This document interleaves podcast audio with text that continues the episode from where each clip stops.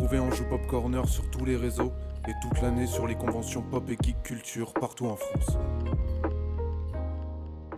Vous allez écouter une discussion autour des jouets des années 90 animée par Todalf avec les vidéastes Papa Blender, Nostalgeux et Archeotoy.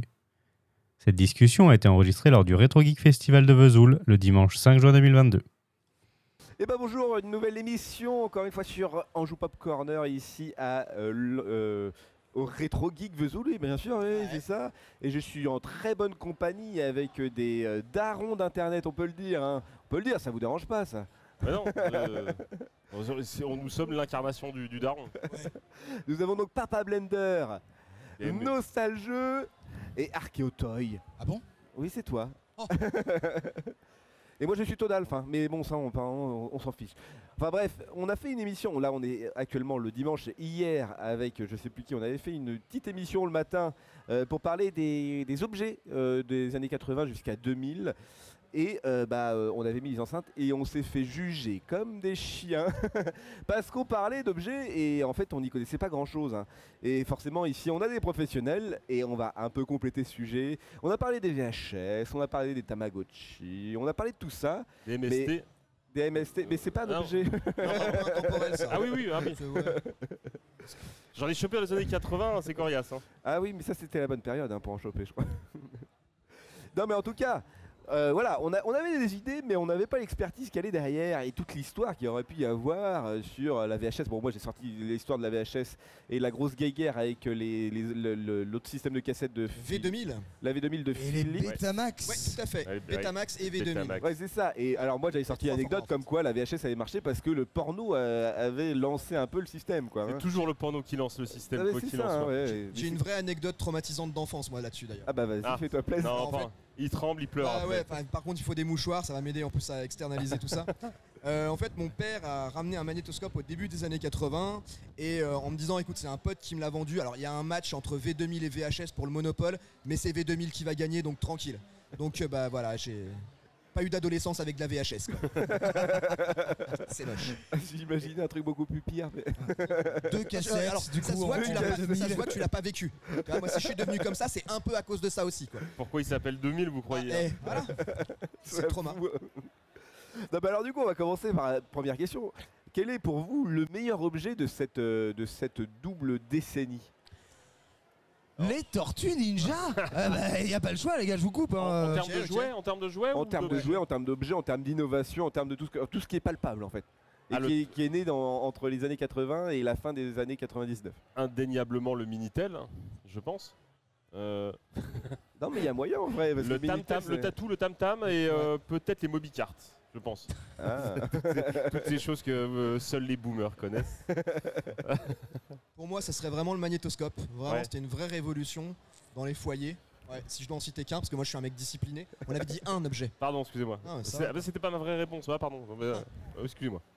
Non mais magnétoscope, oui, le fait de pouvoir enregistrer. Enregistré, c'était Ouais. dingue. Ah oui, t'imagines non, mais- Enfin, Aujourd'hui, les gamins, euh, ils appuient, ils mettent play, ils partent, et nous, on était euh, obligés d'enregistrer les émissions. Non, non, c'est vraiment Ah bah Puis le oui. côté de vidéoclub aussi. Et puis en plus aujourd'hui il y a beaucoup de restrictions pour l'enregistrement de la télé par exemple avec euh, les, euh, le codex, euh, je sais plus, il y a des codecs euh, qui te permettent pas d'enregistrer directement, euh, directement à la télé. Donc oui c'est sûr que c'était un peu le futur, hein, ouais, c'est clair. Ouais, ouais, ouais. Toi Ryotoy? Et alors pour moi, je sais pas si c'est un objet, mais pour moi, le, le- c'est vraiment. euh, c'est un, petit peu subjectif euh, probablement, mais l'objet le plus emblématique de cette époque, euh, je pense que c'est Musclor. Pourquoi Musclor parce que, euh, faut le savoir, avant les années 80, on ne pouvait pas faire de euh, dessin animé adapté de jouets. C'était interdit. Le Ronald Reagan, quand il a été élu, a euh, dérégulé les télécoms américains et a permis aux géants du jouet, que ce soit Mattel, Kenner, tous ceux qu'on a connus étant petits, bah, de faire de la pub avec des épisodes de 26 minutes Ouais. qui ne que qui n'ont qu'une vo- vocation publique commerciale, on va dire, Ouais, comme- on va dire ça comme ouais. ça. Et la totalité de notre enfance a été euh, biberonnée à ce genre Ah de bah oui. programme. Euh, faut savoir que nos parents y avaient eu droit, puisqu'en France c'était déjà légalisé, Euh, mais aux États-Unis c'est une grosse nouveauté et Bah, c'est triste, c'est-à-dire qu'on est les enfants de la dérégulation, quoi. on est les enfants des années Reagan. Et bah, toute cette commercialisation jusqu'au euh, jusqu'à trop, quoi. Parce que, Souvenez-vous des Tortues Ninja. On a eu des Tortues Ninja fermières. Tu vois, au bout d'un moment, il faut savoir s'arrêter. Euh, bah, c'est lié à ça, mais même si c'est horriblement commercial, je pense qu'on le, on essaye de le démontrer chaque semaine en vidéo, c'est de la culture. Bah oui, non mais c'est sûr. C'est un contexte euh, économico-socialo-politique très particulier à l'époque. Et étrangement, c'est vrai que c'est bizarre de se dire que même nos jouets euh, qui pourraient paraître les plus euh, simples, les plus naïfs, bah, c'est des petits bijoux de marketing avec des montagnes de dossiers, de psychologues, de sociologues, de marketeurs. On est vraiment sur une science du marketing qui passait par le jouet et qui a créé la culture. Ah bah oui. Mais justement, on en parlait hier de tous les jouets, tout le paysage marketing euh, quand on était jeune en fait, euh, surtout le mois de décembre quand arrivait Noël où il y avait plein de jouets et fatalement c'était des jouets qui étaient vachement liés aussi à ce qu'on regardait à la télé en fait finalement Alors, ce, aussi. ce qui est assez intéressant quand tu, tu parles des catalogues de jouets, si tu veux euh, avoir un, un cliché instantané de ce qu'était la société à, un moment donné, tu prends le catalogue de jouets de l'année, un catalogue de jouets de, de cette année-là, et tu en apprends énormément sur le sur l'aspect euh, sociologique de la population à, ce- à ce moment-là. Ah ouais? Que ce soit en termes de, de représentation euh, patriarcale avec, euh, avec les jouets garçons, qui existent toujours aujourd'hui, mais qui sont quand même un peu plus estompés. Ouais. Euh, Aujourd'hui, c'est triste à dire pour certains, euh, je, je suis désolé, mais le jouet garçon et fille existe toujours. Hein, euh, tu ne pourras Ouais. pas faire de différence, même si certains le, le- le veulent. Et, euh, et- et tu as, et tu as ce, ce vrai marqueur. Le jouet est un marqueur sociologique euh, au travers des, années, hein, que, ce, soit- que ce soit euh, de l'Antiquité jusqu'à aujourd'hui. Ouais, mais en fait on le voit aussi dans les dessins animés parce que comme on- aujourd'hui on peut pas faire le, le distinguo entre le jouet issu d'un sûr. dessin animé et le dessin animé. Et là tu parlais de, de- de- du clivage entre les, les jouets pour femmes et les jouets pour enfin les jouets pour filles et les jouets pour garçons. Bah, en fait ils sont euh, ils sont marketés comme ça parce que dans la série c'est comme ça aussi. Alors, que le- le- les, les fabricants, euh, les, les- les ven- les fabricants de jouets aujourd'hui veulent euh, nous faire croire que cette frontière va être effacée. Légalement, ils ont l'obligation. Ils ont l'obligation. Euh, je, vais, je vais avoir un exemple assez très concret pour, pour montrer aussi qu'on parle de jouets récents sur, euh, sur nos chaînes. C'est l'exemple de Bluey. Je ne sais pas si vous avez des enfants. Euh, Bluey, c'est un, c'est un dessin animé qui, qui est sorti euh, très récemment, qui est disponible sur Disney. Et Bluey, c'est l'histoire d'un- d'une petite chienne qui est élevée par ses parents. Et le papa est papa au foyer, la maman travaille. Et ça raconte donc les histoires de Bluey dans, ce, dans, dans- dans cet univers-là. C'est un jouet qui est euh, asexué parce que c'est aussi bien pour les garçons que pour les filles. Ouais. Et vraiment, la volonté de ce, de cette, euh, de, de- de- ce sujet, c'est de montrer qu'un papa peut être à la maison, qu'une maman Oui. peut assumer euh, le, le revenu du foyer, etc. Et c'est vraiment euh, le- le- l'argument marketing de, cette série Oui.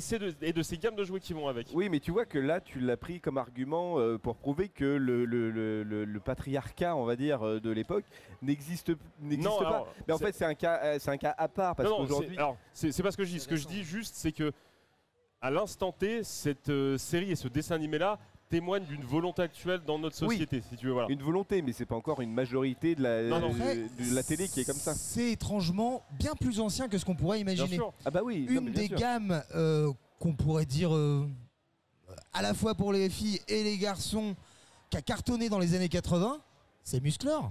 Ah oui, oui. On avait les jouets Musclor avec des gros bras et nos petites cousines ou nos petites Shira. sœurs Avec Shira. avec ouais. Shira et les princesses du pouvoir qui étaient ni plus ni moins que des musclors avec des cheveux qu'on pouvait coiffer quoi. Ouais. Et euh, en fait on a tout simple maintenant on met des mots sur euh, des volontés politiques, on va parler d'inclusion. Oui. Mais faut pas oublier que le marketeur et euh, Jean-Jacques du service commercial, lui ce qu'il veut c'est avant tout faire des économies parce qu'il sait que si les garçons et les filles partagent le même univers, il aura besoin de vendre moins de pubs, euh, il Ouais. pourra euh, proposer à la fois des jouets muscleurs, même dans la gamme euh, pour, pour les princesses du pouvoir, ce genre de choses. Effectivement, ça posait peut-être moins de problèmes quand on parlait juste d'argent dans Oui, ce genre de ça. cas. Là aujourd'hui, quand on va, on va dire que c'est socialement engagé, c'est là où aussi on va avoir des résistances qui, euh, avouons-le, hein, j'ai pas faute d'avoir essayé de les comprendre parfois en vidéo longuement, euh, sont très très rarement vraiment basées sur du réel. C'est beaucoup de Ah fantasmes. oui, non mais c'est sûr. Non mais c'est beaucoup de fantasmes. Mais en fait, là aussi, l'image, c'est pas l'image de la société qui est reflétée dans les jouets et dans les séries. C'est un peu bah, les, les séries et, euh, et les jouets qui, qui, qui, qui, qui formatent aussi la société à un moment donné, quoi. Alors ça se lit très bien dans le marché actuel, notamment. On nous pose souvent la question de savoir est-ce que les enfants, est-ce que les jouets d'aujourd'hui sont différents des jouets qu'on peut connaître en tant que spécialiste du jouet des années 80 Et en fait, c'est les habitudes de consommation qui ont changé. Ouais. Nous, on recevait des jouets principalement quand on piquait une comédie chez nos, pas, avec nos darons euh, chez Leclerc, par exemple, euh, ou aux anniversaires. Là, aujourd'hui, la grande mode, c'est sur le jouet mystère. Un jouet qui va coûter relativement cher. Euh, Thomas connaît bien les Trésors X euh, et autres poupées LOL. Mais le, le- le but de ce jouet-là, c'est même plus d'être joué, puisqu'ils sont à peine jouables. Il n'y a Oui. pas beaucoup d'articulation.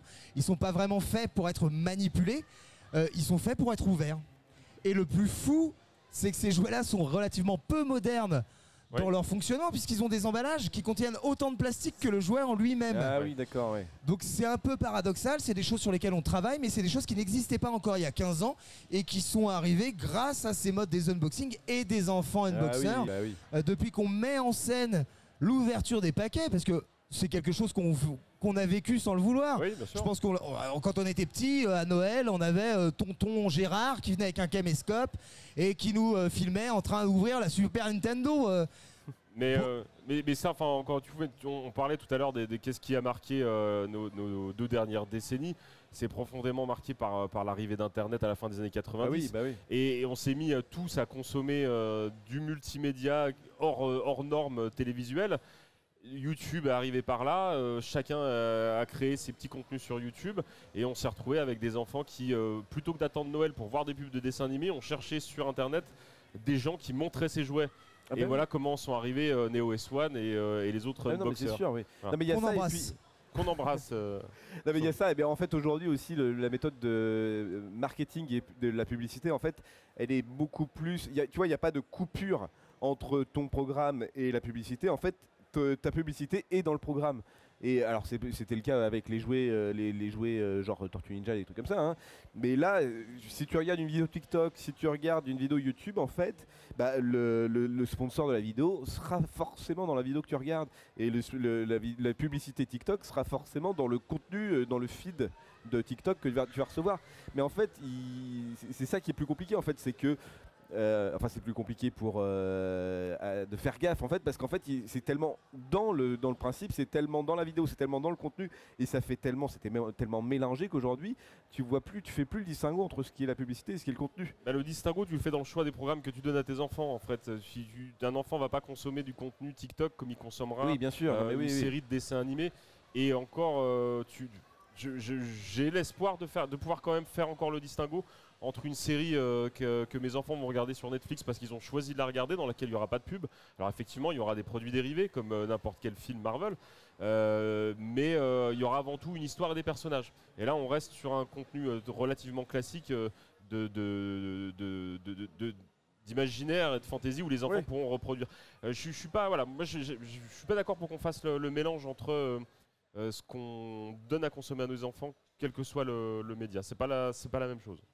Mais moi, je te dis que le problème, je- c'est déjà un peu le cas aujourd'hui. Mais et non, ça mais arrivera. monsieur, mais enfin, je vous Tu mais enfin, pas, tu mais- Je peux vous pas, demande de vous je vous dis que je suis pas taisez-vous Taise Oh, ça c'est encore là. Je, écoutez, je, me re- je vais parler à votre plante hein, finalement. hein. Non, mais je c'est- pense que tu peux, tu peux lutter autant que tu veux en fait euh, contre, Mais, je, contre mais ce oui, mais je système-là. peux lutter, monsieur. Mais je enfin. pense que c'est c'est compliqué parce qu'aujourd'hui tout est fait pour que, pour que la consommation se fasse de manière plus directe et plus discrète aussi à un moment donné. Mais p- plus discrète, c'est pas certain, puisqu'on demande maintenant au consommateur de prendre en photo son produit à partir du moment où il y a eu acte d'achat.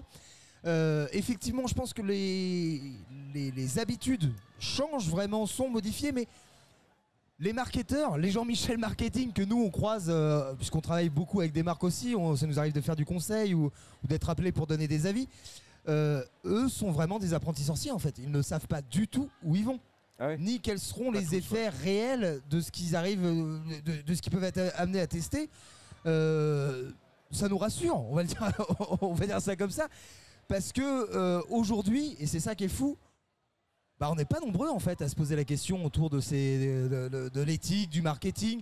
En étant tout, tout en étant fan, hein. on est des, acheteurs compulsifs de plein de trucs. Euh, Vous verriez ma collection de Tortue Ninja, c'est une honte, c'est une honte. La, la difficulté, c'est que d'un côté, on, aime, on essaie d'avoir un regard critique quand on fait des vidéos ou quand on, on produit du contenu sur, sur le site egame.fr par exemple. Euh, mais de l'autre, on est, on est les premiers gros consommateurs. Bah ouais, non, mais c'est ça. Euh, donc, euh, donc voilà, il faut savoir prendre de la distance et, et peut-être de la hauteur par rapport Oui, à mais ça vous, c'est plus, c'est différent parce que c'est plus pour la collection en fait. Ouais, mais tu sais que pour nous, ce serait plus facile de ne pas se poser ces questions. Oui, non, mais Parce bien que sûr. ça- on se met en doute souvent. Et euh, alors je sais pas comment ça vous est venu vous les gars mais moi ça fait plus de 25 ouais 20 25 ans que je collectionne. Ça fait 10 ans que je pense comme ça. Ouais. Pendant très longtemps on manquait de culture en fait. On, y avait- on avait pas de- on avait peu de bases à savoir euh, est-ce que c'est euh, de tel marketeur qui a travaillé à la fois sur Barbie et sur certains trucs. Personne s'y Ouais. était vraiment euh, intéressé. Et pourtant ça nous touche bah, au cœur au quotidien et vraiment au portefeuille. Le, Ah bah le- oui. le- parce que on va pas se le cacher on a une consommation de produits dérivés tous les trois qui est à peu près équivalente à celle de 10 personnes normales sur un an. Euh, c'est- on Si n'est pas ça, très loin, oui, on, faux, embrasse nos femmes, mais euh, se pose aussi la question du pourquoi. Le, moi, je sais que j'ai créé ma chaîne YouTube aussi parce que ça me donnait un argument supplémentaire. Quand on me disait, mais c'est quand même vachement bizarre qu'à 35 ans, t'es plein de jouets comme ça, t'as pas d'enfants, mais il y a deux chambres qui sont remplies de jouets. Ce serait pas un peu. euh, Oui. Et du coup, ça m'a permis d'avoir une légitimité ma- euh, au bout de 6 ans. Donc, c'est un truc qu'on a travaillé, qu'on a amené à travailler maintenant en collectif. Mais euh, bah, c'est des questionnements auxquels on ne pouvait pas avoir de réponse il y a 10 ans, sur lesquels les marques n'auront jamais de réponse. Parce qu'on va pas se le cacher, les professionnels du marketing, là ils font du jouet, dans deux ans ils vendent des, des, des mixeurs. Je- je- pour eux, c'est avant tout du produit commercial Oui, bah euh, moins de la culture. Et on a ce sentiment en tout cas d'être au début de quelque chose. On commence à travailler avec des musées. Thomas euh, collabore très régulièrement avec le, le musée du jouet de Moiran en montagne, qu'on embrasse. Salut. Et euh, bah, c'est une volonté du public, puisqu'on était avant tout du public, euh, de se dire bah, il n'y a jamais eu de pont créé entre les collectionneurs de jouets des années 60, ceux d'aujourd'hui, les musées. Aujourd'hui, quand un collectionneur décède, sa collection finit à la poubelle ou Ah ouais. elle est vendue à la découpe le plus rapidement possible et souvent pour des euh, poignées de cacahuètes. Bah, ça pose des questions qui euh, sortent de nous en fait. On s'est retrouvé un peu ambassadeur de ces questions-là sans trop le vouloir et puis aussi parce que dans notre fonctionnement, on a toujours essayé de chercher l'éthique. Si on voulait simplement euh, filmer nos gosses en train de, enfin vos gosses en train de jouer euh, et euh, récupérer de grosses sommes d'argent en échange, Oui. c'est un, ce serait le meilleur moyen de réussir dans ce qu'on fait. On, on devrait arrêter de se poser toutes ces questions, les gars. Ça serait plus simple, ouais. Mais d'a- d'ailleurs, Euh, du coup, vous avez commencé vos collections, mais à la base, c'était pourquoi C'était c'était juste pour commencer une collection comme ça ou parce que vous imaginiez que ça allait prendre de la valeur à un moment donné? Non, non. Enfin, moi personnellement, je ne sais même pas si ça a vraiment tant de valeur que ça. À, à force, oui, peut-être, mais à la base, on commence. euh, je pense, enfin, je laisserai répondre mes collègues, mais moi j'ai commencé parce que soit à un moment j'ai dû me séparer de certains jouets qui m'ont, que j'avais envie de retrouver, soit parce qu'à un moment ou un autre, on m'a séparé de mes jouets sans que je l'ai demandé. Ouais. Et puis de recroiser un jour un truc, de me dire Ah, ça me rappelle tellement de choses. Et puis t'en prends un, t'en prends deux, t'en prends trois, t'en prends 40. Et puis après, en rencontrant les deux Lascars, ce qui m'a vraiment pris, moi j'étais très très rétro. Et maintenant, j'ai vraiment en plus tendance à m'intéresser aux trucs qui sortent maintenant. C'est Ouais. un peu plus récent chez moi que chez eux, je pense. Moi j'étais très rétro dans mon approche. Et maintenant, je m'aperçois qu'il y a vraiment tellement de beaux jouets aujourd'hui que bah, tu, tu, peux faire à la fois et du rétro et de l'actuel. Non, mais c'est pour ça, toi, tu, là, tu t'intéresses aux jouets actuels par rapport à leur qualité, euh, on va dire qualité globale, mais, mais tu n'as pas un arrière-fond en te disant cet, cet objet euh, prendra de la valeur Alors- à un moment donné parce que c'est euh, Si- parce que c'est une licence tu peux avoir particulière. cette, tu peux avoir cette tentation là sauf que moi la charge mentale que j'ai aujourd'hui c'est que même si je le voulais je le veux absolument pas revendre ma collection à un moment c'est plus un boulet au pied qu'autre chose Oui, oui. C'est-à-dire que je oui. me demande si un jour je disparais, hein, personne n'est éternel, je me demande bien ce que vont en faire mes, mes T'inquiète pas, descendants et ma t'inquiète famille. pas, Eric. Alors voilà, j'ai deux vautours qui, euh, qui volent au-dessus de moi. Voilà, mais attends, et ça se trouve, ce sera Hein moi le dernier, les gars. oui, moi le plus vieux. C'est moi le plus vieux. Non, mais vraiment, je pense que c'est une charge mentale. Aujourd'hui, je pense que c'est un peu pareil pour vous. Ouais. On essaye de pas trop y penser, mais à un moment, honnêtement, si tu devais même, aller même en pleine, euh, en pleine possession de tes moyens, te dire, ok, je revends ma collection, Déménager. ça va prendre des plombes. Oui, oui, je l'ai fait il y a trois ans, le déménagement déjà, ça te remet un peu les pieds sur Oui, terre. bah ouais, ouais. Et, euh, et en plus, depuis trois ans, j'ai encore cumulé peut-être avant, encore plus qu'avant. Mais vraiment, je pense que si je devais le faire aujourd'hui, ça prend des plombes. C'est-à-dire, soit tu vends, tu vends tout d'un coup et tu vas vendre une misère, euh, et encore, il faudra trouver quelqu'un qui voudra tout Oui. prendre. Soit tu vas vendre par lot ou, par, ou à l'unité, et là ça va te prendre 3 Oui, ou mais 4 parce filles. que Quoi. ça dépend aussi du marché sur lequel tu t'a- tu t'attardes. Je te dis, si c'est une figurine des années 90 d'un Tortue Ninja qui prendra certainement plus de valeur qu'un euh, vieux tout- Little Pony euh, des pas. années 2000. Quoi. Eh bien, c'est pas sûr. Ah, Ouais. C'est- euh, cette logique-là, c'est à mon sens ce qui, a- ce qui est en train de tuer le rétro gaming et qui le tue depuis plusieurs années. Ouais, ouais. Euh, nous, je sais qu'on on fonctionne exactement pareil, c'est pour ça qu'on s'entend aussi. Euh, quand on fait des actus sur notre site toygame.fr, euh, C'est parce qu'on a vu apparaître un- une annonce de figurine qu'on trouve ultra classe. Ouais. Et quand on la voit, on a envie de la, De la voir. de la- de la manipuler pour voir. Alors on a aussi, aussi au-delà de l'œil euh, de collectionneur et de, et de grands enfants hein, qu'on est, on a aussi le côté euh, comparer, voir comment elle est faite, comment ils l'ont conçue. Ça, c'est des choses qui aujourd'hui Ouais. nous intéressent un peu. Ouais. Et quand on l'achète, quand elle sort et qu'on l'achète, c'est parce qu'on la trouve trop bien. Bien sûr. Donc, J'ai là, euh, on a reçu les figurines, euh, bah, par exemple euh, Thor euh, Love and Thunder qui, vont, qui va sortir au cinéma. La figurine de Groot, je l'ai achetée, elle est génialissime. Voilà, on, achète parce que ça nous plaît. Alors effectivement, tu prends les gammes Spider-Man rétro de chez Hasbro. Euh, tu prends le personnage de Spider-Man euh, quand il est sorti en très peu de quantité, tout le monde l'a acheté, tout le monde s'est jeté dessus. Ce qu'on appelle les scalpers dans le domaine, hein, dans le jeu vidéo, vous connaissez ça aussi Et qui est les ont, ratisseurs. ont récupéré euh, bah, des stocks de Spider-Man, ce qui fait que le, le- le- le collectionneur lambda qui en voulait un ne l'a pas eu.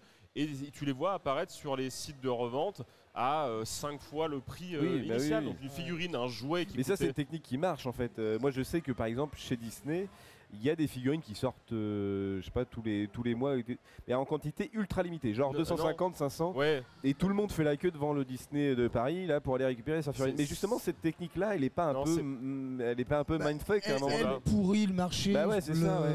Oui, Enfin, Bah, c'est- j'ai- bah, alors pour le coup, parce que j'en ai discuté avec des, avec des, des- des concepteurs de jouets, pour Hasbro en tout cas, c'est pas une, c'est pas une volonté. C'est-à-dire que Hasbro, c'est Marvel, tout Marvel, toutes les gammes de Marvel, c'est Star Wars, les séries, tout ce qui sort en série, plus tous les autres jouets.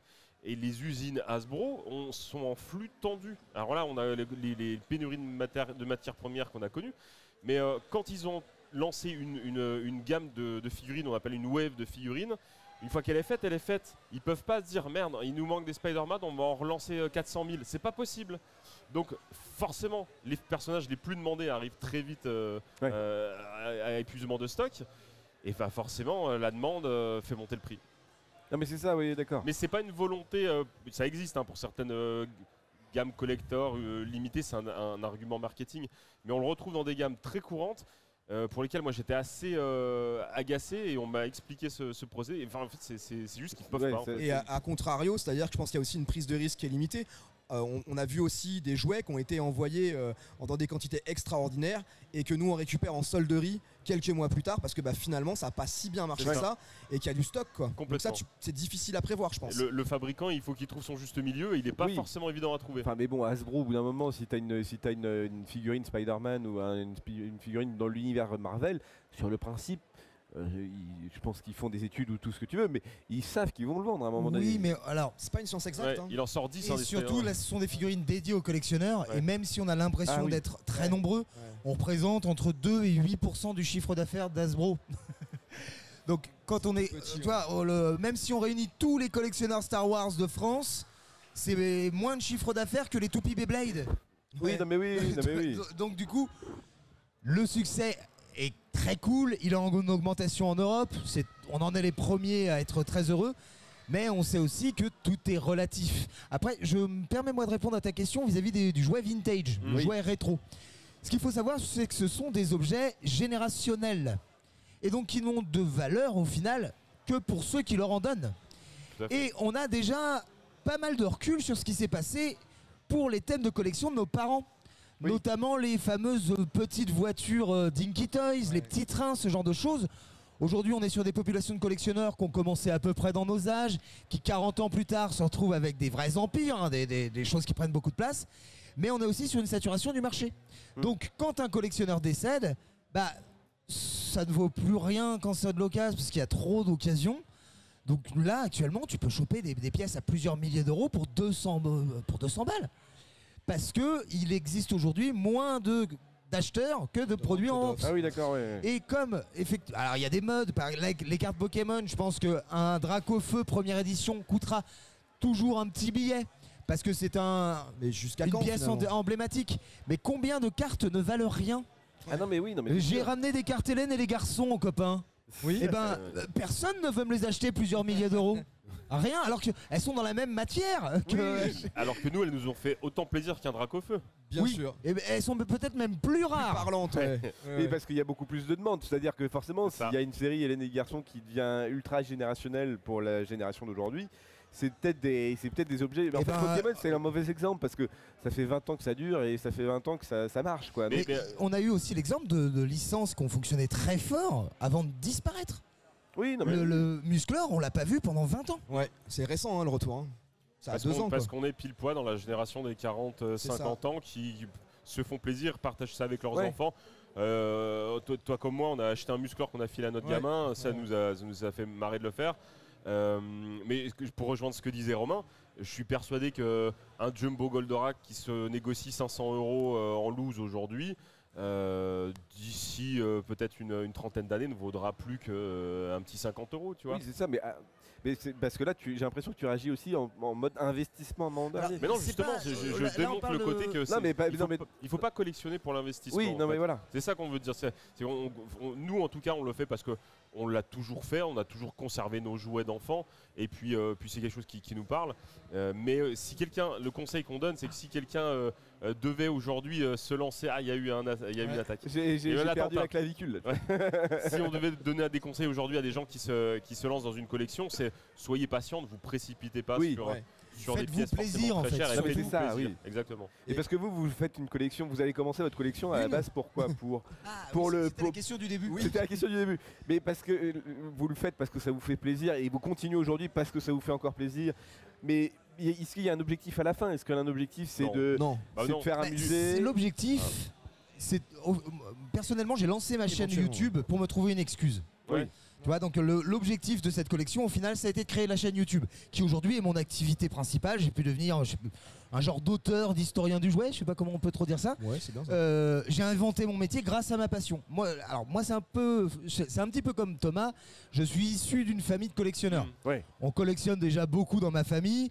Euh, des pièces principalement, parce qu'il n'y a pas grand chose à voir avec les jouets.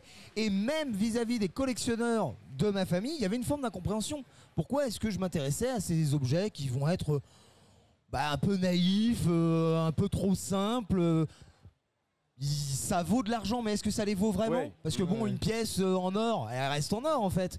Une euh, voiture miniature ancienne, ça reste une voiture, euh, une, une voiture Oui. ancienne. Euh, L'objectif pour moi, il est atteint en fait. Ouais. Le, le- J'ai trouvé la justification qui me permet d'avoir deux chambres remplies de jouets sans que mes proches m'en veuillent. Et pour rebondir sur ce que disait Thomas, on se rend compte souvent de l'état de notre folie au moment où on doit déménager. Déménager. Moi, dernièrement, mon dernier déménagement, c'était il y a un an. Il y avait 20 mètres cubes de jouets. Et il y a probablement 5 mètres cubes de plus depuis. Oui, non, mais c'est Donc ça. ça ouais. fait deux camions juste avec des jouets. Enfin, la, ziz- la zinzinerie, quoi. Euh, Normalement, tu, tu pars à l'hôpital euh, quand- quand t'es à ce niveau-là. Donc ça ne s'arrêtera jamais. J'essaye de me rationaliser, d'offrir mes vieilles cartes Hélène et les garçons euh, à d'autres pour m'en pour m'en débarrasser. Mais euh, euh, j'ai longtemps cherché la faille. Tu sais, le moment où, euh, qui m'aurait poussé à vouloir collectionner ça et pas autre chose. Je l'ai pas encore trouvé. Alors peut-être que ce sera au cours d'une psychanalyse. Oui. Mais est-ce que c'est pas une forme de psychanalyse qu'on fait au quotidien avec ces objets à forte charge nostalgique? Moi personnellement, ma collection représente des moments de ma vie. Oui. Mm. Par exemple, j'ai encore euh, le chevalier du zodiaque euh, qu'on m'a offert quand j'ai eu mon brevet des collèges. Euh, j'ai encore euh, telle figurine Star Wars que je me suis acheté quand j'ai eu ma première année à la fac. Ouais. Ça a été à chaque fois des petites victoires. Quand je me, c'est les cadeaux que je me fais à moi-même. Et cette collection-là, aujourd'hui, elle ne représente pas de l'argent ou un investissement. Elle représente ma vie. Mais il m'est arrivé des couilles, comme il nous en arrive à tous. Il y a une dizaine d'années, j'ai dû, je me suis retrouvé sans appart, euh, célibataire. Il fallait euh, que j'ai des sous pour redémarrer. Bah, ça a été très triste. J'ai vendu quelques belles pièces. Ouais. Qui m'ont permis de redécoller et j'ai réussi à presque toutes les racheter. Donc le- le, Le blanc est parfait, quoi. Et- je peux te dire que c'était vraiment douloureux. Le- Oui, bah oui, je le- comprends, le- ouais. Et bah, cette collection-là m'a permis, au-delà de toutes les dépenses et de tout le plaisir qu'elle m'avait euh, euh, offert, bah, d'avoir un appartement. Tu vois. Euh, Non mais c'est ça, oui, oui. oui. Et c'est oui, pour toi c'est plus quelque chose d'émotionnel. C'est pour ça que tu fais Bah, cette ça collection. fait partie de l'émotion. De toute façon, on est forcément dans l'émotionnel. Ouais, mais j'irai un peu plus loin en fait, parce que de- de- depuis tout à l'heure, on parle de la collection, des objets. En fait, ce qu'on fait nous trois, c'est bien au-delà de l'objet de la collection, parce qu'en fait, euh, on- je prends l'exemple de Nostalgeux qui va parler des, des marques de vêtements qu'on portait quand Ouais. on était enfant. T'as pas une collection de pulls de Waikiki, tu vois, par exemple. j'aimerais bien. Euh, il t'as- faudra, que je m'y mette. Donc, euh, donc il, il- il parle de ce sujet-là. Euh, Romain va parler de certains dessins animés. Moi, je vais parler de certaines séries qu'on a euh, un petit peu oubliées, etc. Euh, tout, ces- tout, tout ça, en fait, c'est une collection de souvenirs plus qu'une collection d'objets. Euh, et et c'est, on est clairement dans la Madeleine de Proust, mais aussi dans le partage. Et Ouais. comme, euh, comme disait Romain, euh, le fait de faire une chaîne, c'était quelque part une excuse pour justifier euh, ses achats d'objets, etc. Moi, c'est devenu un objectif dans le sens où aujourd'hui, vraiment, j'achète des figurines parce que je sais que je vais pouvoir proposer un contenu euh, sur mes différentes plateformes, que ce soit TikTok, Twitch ou, euh, ou YouTube. Euh, je, je vais choisir mes achats pour pouvoir En parler avec ma communauté. Oui, bah bien sûr. Aussi. oui, oui. Et, euh, et voilà, je pense que pour moi, l'objectif est atteint aussi. Et si demain, j'arrêtais pour une raison ou une autre ce que je produis sur les réseaux, je pense que j'arrêterais d'acheter. euh, ou, alors je me limiterais à, à des, des achats euh, casuals euh, comme monsieur, madame, tout le monde. C'est vraiment parce que il y a un échange, il y a quelque chose de très vivant autour de tout ça, même si on, ça peut, on peut passer s- parfois par- pour, des, par- pour des boomers, hein, disons, euh, disons, disons le mot, hein. mais, euh, mais on échange entre nous et, et tu vois, je parlais de TikTok. TikTok, euh, j'ai créé là en quelques mois une communauté avec des, des, des pré-ados et des- un public assez large. Et c'est un échange qui est complètement différent, qui est très enrichissant. Ouais. Et c'est quelque chose qui me fait dire que euh, ça, ça- ça- ça glisse dans le temps. Il y aura toujours un échange autour de la pop culture au sens large et au travers du jouet. D'accord. Si, si- si on peut parler de justement de qu'on fasse dans du rétro ou qu'on fasse dans, du- dans de l'actuel, c'est toujours aussi quelque part l'occasion de, de parler d'une époque. Oui. Tu vois, euh, Romain parlait d'historien et même, euh, même si ça peut être de l'histoire du temps présent, quoi. Et c'est toujours li- l'histoire, moi, ce que j'aime beaucoup, de se rappeler un contexte. Alors, soit qui nous parlait euh, beaucoup, soit même parfois qu'on n'a pas tellement connu ou dont on n'a pas beaucoup de souvenirs, mais il nous reste quelque Ah bah chose. oui. Et donc de le partager avec, certes, des gens qui sont partie de notre génération, mais moi, je commence à avoir des gens aussi dans ma communauté, de gens qui, qui sont beaucoup plus jeunes que moi, et dont par- parfois c'est leurs parents qui leur ont Ah oui. parlé de ça ou ils en ont entendu parler.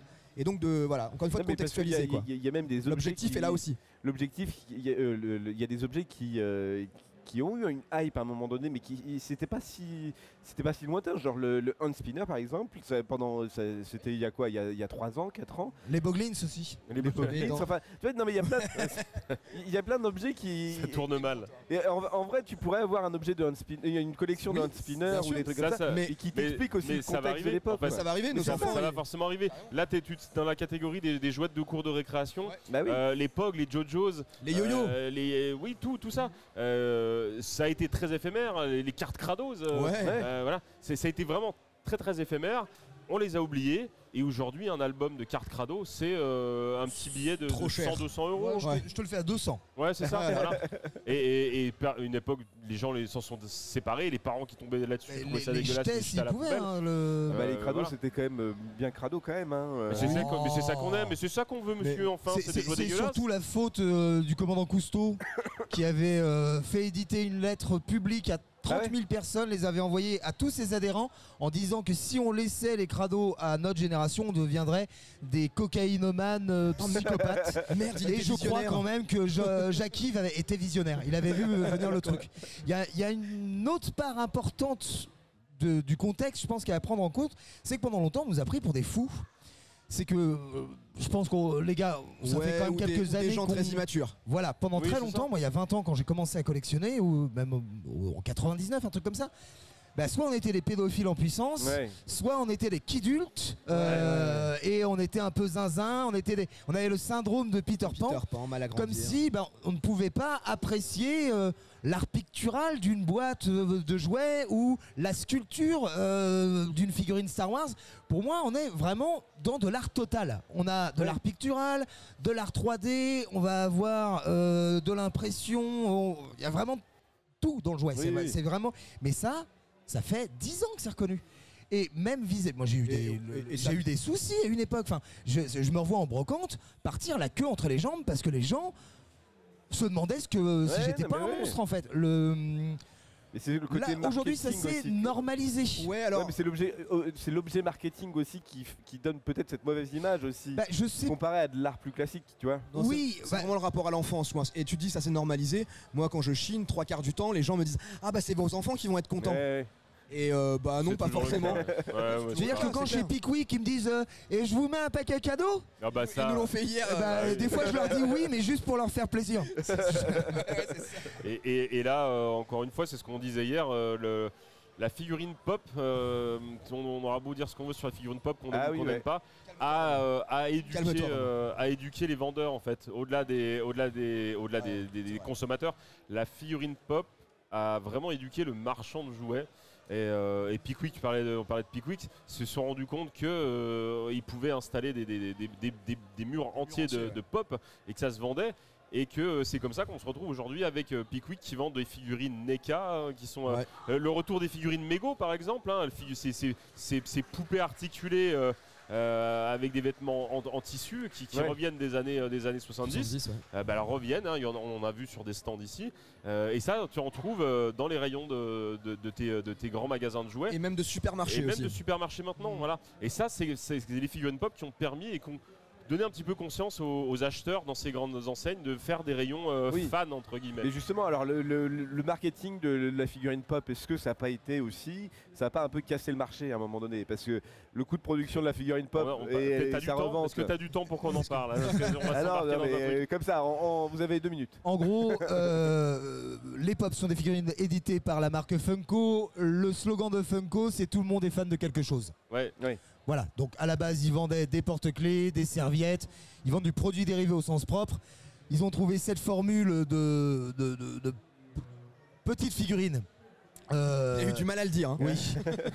qui euh, du coup ont à peu près toute la même tête. Ça fait maintenant 10 ans que un peu plus de 10 ans que ça, que, que ça fonctionne, que ça a durablement modifié le marché de la collection en Europe. Aujourd'hui, vous pouvez acheter des pop exclusives Intermarché que vous ne trouverez nulle part ailleurs que chez Intermarché. Donc, aux États-Unis, ils en vendent dans les pharmacies. Ouais, non, mais ça, commence ouais. à, à prendre des proportions qui sont délirantes en fait, qui, Oui, mais justement, sont collègue- des produits d'appel. C'est un peu comme les POG. Tu sais, au début, on t'a fait croire que des Ouais. rondelles en carton valaient vraiment un franc pièce. Et puis ensuite, ils t'ont dit, mais regarde, c'est gratuit euh, dans les BN. Donc t'as envie de bouffer des BN. Bah, les pop, c'est à peu près la même chose. On nous a fait croire que des, des presses purées étaient des figurines de collection qui allaient prendre de la valeur. Et aujourd'hui, on, on en fait des produits d'appel pour que tu ailles chez Intermarché pour trouver Oui. le Iron Man doré. Et après, tu prends ta voiture et tu vas chez Leclerc pour trouver le Captain America doré et pouvoir les mettre côte à côte et avoir l'air con. Mais euh, je peux pas faire plus long. Vous ne faites pas la collection des figurines pop, oui. mais non. Oui, vas-y, une question. Bah, J'ai une question, question remarque, c'est par rapport plus aux jouets actuels et, un- et, euh, une des prises de conscience qui peut se remarquer côté marketing quand on pense à Lego. Par exemple, Lego, ils, ont, ils assument aujourd'hui leur gamme adulte. Ils ont compris qu'il y avait un vrai business pour les adultes qui était prêt à mettre de la thune. Parce Ouais. que quand ils parlent, quand ils sortent de la gamme adulte, euh, c'est ça. Alors, est-ce que du coup, euh, il y en a d'autres qui vont suivre? Est-ce que vous en connaissez Ah, d'autres? Playmobil Bah, est en train de faire ça en ce moment. Ah, un su. superbe vaisseau Star Trek à 500 balles euh, en face. Donc ça, a priori, c'est pas pour tous les enfants. Voilà, mais c'est pas les seuls. Hein. Je pense qu'on a, on, on a trop vite oublié que le vrai prescripteur d'achat des produits pour enfants, c'était papa et maman. Et effectivement, ce qu'on voit maintenant, c'est que euh, on a des sets énormes qui valent des fortunes. Tu parlais des Lego, donc euh, les sets UCS par exemple, euh, qui peuvent valoir plusieurs centaines, voire des milliers d'euros. Ça reste des tout. Alors, on en parle beaucoup, mais on en connaît peu des gens qui ont des UCS. Enfin, nous, on en connaît, mais au final, c'est des, c'est des représentatifs. 10 000 exemplaires pour certains sets. Ouais. Donc pour Lego, c'est vraiment tout petit, c'est c'est vraiment pas grand chose. Mais ça reste des produits à mettre en vitrine de- des Lego Store. Lego a très bien joué, mais ils ont toujours bien joué en fait. Dès les années 70, Lego euh, avait des pubs qui étaient assez dingues en disant euh, un saut de Lego c'est bien, mais à en acheter plus euh, parce que vous verrez, pour, votre gamin pourra faire des immeubles et compagnie. On est cette génération-là, la, la génération biberonné Lego. Lego a fait beaucoup de belles choses niveau marketing, Ouais. qui ont aussi permis d'habituer un Ouais. peu les, les acheteurs de grands magasins. On peut trouver des sets très rares, très chers. Vous pouvez avoir euh, euh, l'étoile de la mort euh, chez Jouet Club. chose qui était impensable il y a 20 ans. Il aurait fallu aller dans un Lego Store à New York. euh, en fait la vraie révolution, ça a été la démocratisation. Maintenant, je pense que même à Vesoul, on peut trouver des produits édités à moins de 10 000 exemplaires dans le monde. et, euh, bah, mine de rien, je sais pas, on- peut le dire, il y a, il y a 5-6 ans, il fallait aller sur Paris, même moi en habitant Ouais, dans une ça. grande ville de 300 000 habitants. Pour acheter euh, une blague série Star Wars, il fallait que j'aille chez Toys R Us et c'était 50 euros. La, différence avec les Funko Pop, et puis ça rejoint ce que disait euh, tout à l'heure Romain, euh, les périodes d'achat quand nous on était enfants pour les jouets, c'était Noël, anniversaire et le petit caprice de temps en temps chez Mammouth, écrase des prix. Et, aujourd'hui, c'est nous, parents, qui prenons plus de plaisir à acheter un jouet à notre enfant quand on va dans un magasin de jouets. Euh, t'es sûr, tu veux rien? Tu veux pas repartir avec un Mighty Morphin Power Ranger? Ça t'es sûr? Non? Bon. Ah bah tiens, je passe dans le rayon Lego avant de partir et je vois un, un Lego euh, super. Donc je culpabilise pas trop, j'ai pas acheté un jouet, j'ai acheté un Lego qui est un puzzle pour adultes et je vais euh, m'acheter ma, pièce en même temps que le jouet du gosse et tu repars, papa et enfant sont contents. Et ça Lego ils sont très intelligents parce qu'ils l'ont compris et comme ils sont déjà implantés dans les magasins de jouets, ils avaient plus qu'à proposer le produit pour le papa, la maman qui emmène déjà volontairement leurs enfants euh, acheter des jouets. Et donc du coup ils sont présents pour toute la famille et ça c'est vraiment euh, un très très bon coup de leur part. D'accord. Voilà. je sais pas, vous aviez le, le micro euh, starting block là. Euh, non mais écoutez, euh, j'ai une autre question, mais euh, je sais pas si vous avez encore le temps. Alors moi je vais devoir vous abandonner puisqu'on Oui. m'attend euh, pour faire quelques annonces. Ouais, je vais faire une conclusion, ok. Non mais très bien. Non mais en tout cas, merci beaucoup d'être venu nous voir, Merci de parler à de tout ça, parce que c'est vrai qu'il fallait compléter finalement. On a plus dérivé sur euh, pas les objets euh, de, de- les objets des années 80-2000, mais plus sur la- les objets de collection, les collections euh, aujourd'hui et votre expertise, et votre collection à vous. Mais alors, tu sais, tous les objets se collectionnent. oui, ouais. non mais sur le principe, Tous les objets des années se 80, enfin, je pense qu'eux sont très très jouets, mais ils ont d'autres trucs. Moi, je collectionne beaucoup d'autres cochonneries qui sont pas des jouets Ah aussi. oui. Alors, évidemment, du Les boîtes jouet. de mais- camembert. Oui. Non, non, mais voilà, copain mais- qui collectionne les, les- Bah, les étiquettes alimentaires. Certaines valent des fortunes. Si tu savais combien coûte une vieille bouteille de Oasis vide avec une étiquette, Ouais, ça se compte en centaines d'euros.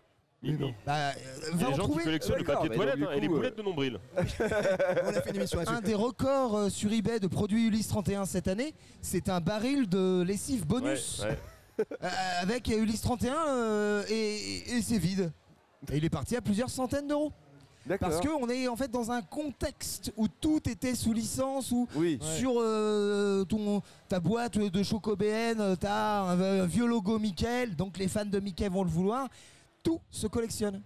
Non mais c'est marrant parce que du coup oui c'est il faut le dernier l'objet ultime. D'ailleurs, tu vas sûr. commencer une collection de poils de barbe. Ah. C'est le premier artefact. Tiens, alors, Non, il faut savoir merci, que merci, merci, d'a- hein. d'après Nostalgie, hein, une, une collection commence à partir de 3, donc Ouais. euh, félicitations. Allez, C'est ce qu'on dit. Un, deux, beaucoup? Non mais en tout cas merci beaucoup d'avoir participé à cette émission, d'avoir parlé de tout ça. Euh, bah, c'est vachement intéressant et de toute façon on, on sait que par rapport à votre contenu, ce que vous proposez sur internet, forcément s'il y avait des questions, bah, vous, avez, vous alliez ré- y répondre à un moment donné sans vergogne et toujours avec une pure justesse. Merci beaucoup d'avoir participé et Merci. on se revoit euh, plus tard. Bah, très vite. À très Merci vite. Au revoir On se voit en Anjou. Au revoir Merci d'avoir écouté Ange Pop Corner. Retrouvez tous nos podcasts sur vos plateformes préférées et retrouvez-nous toute la semaine sur Twitch.